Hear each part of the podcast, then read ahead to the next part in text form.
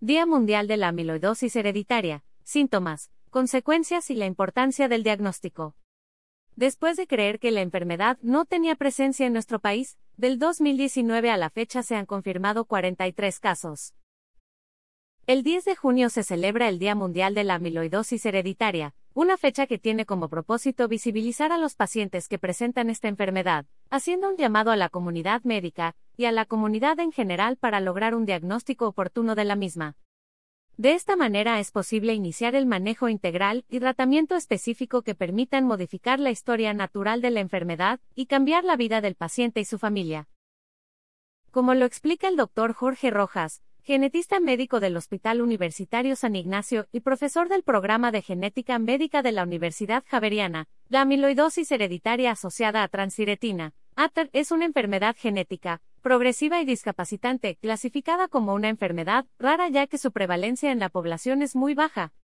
Esta enfermedad se presenta como consecuencia de un daño en el gen que codifica la transtiretina, produciendo una proteína inestable que termina acumulándose en forma de fibras en diversos tejidos y órganos del cuerpo.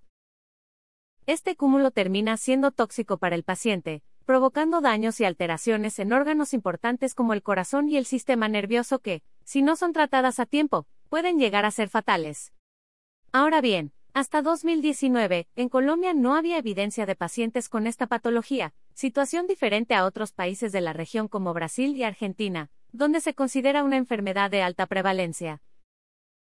Sin embargo, gracias a las actividades de educación continua y concientización sobre la enfermedad dirigidas al personal médico especializado a lo largo del país, se han identificado al día de hoy 43 pacientes, que ya tienen un diagnóstico correcto. ATREP síntomas y consecuencias. Esta patología es considerada como una enfermedad progresiva en la cual sistemas como el nervioso y el cardiovascular se ven afectados. Se muestra de forma variable y puede presentarse desde la segunda, y hasta en la octava década de vida. Los pacientes presentan deterioro progresivo de los nervios periféricos, afectando los nervios responsables de la sensibilidad y el movimiento. Además, el paciente pierde progresivamente la capacidad de sentir frío, calor, dolor, así como la facultad de moverse y caminar. Al mismo tiempo, el acúmulo de la proteína alterada afecta el corazón y lleva a un engrosamiento del músculo cardíaco, por lo que finalmente el paciente presenta una falla cardíaca que lo puede llevar a la muerte.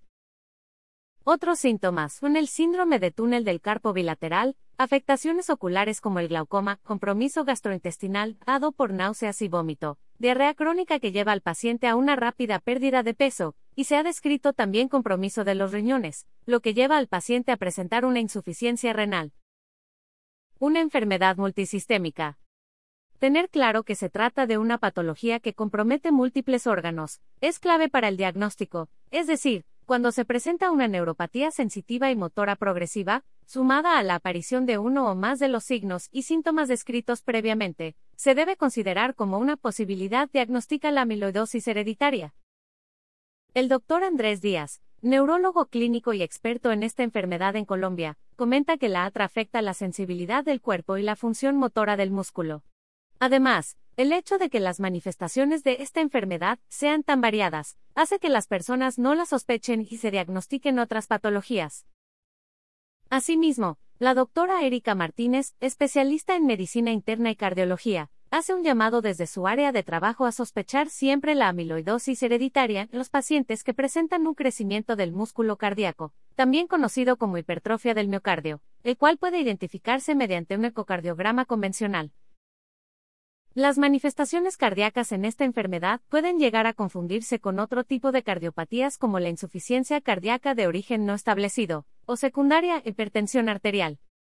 Un diagnóstico oportuno permite al paciente y a la familia iniciar los controles médicos necesarios y los tratamientos específicos que cambien el pronóstico y finalmente mejoren su calidad de vida.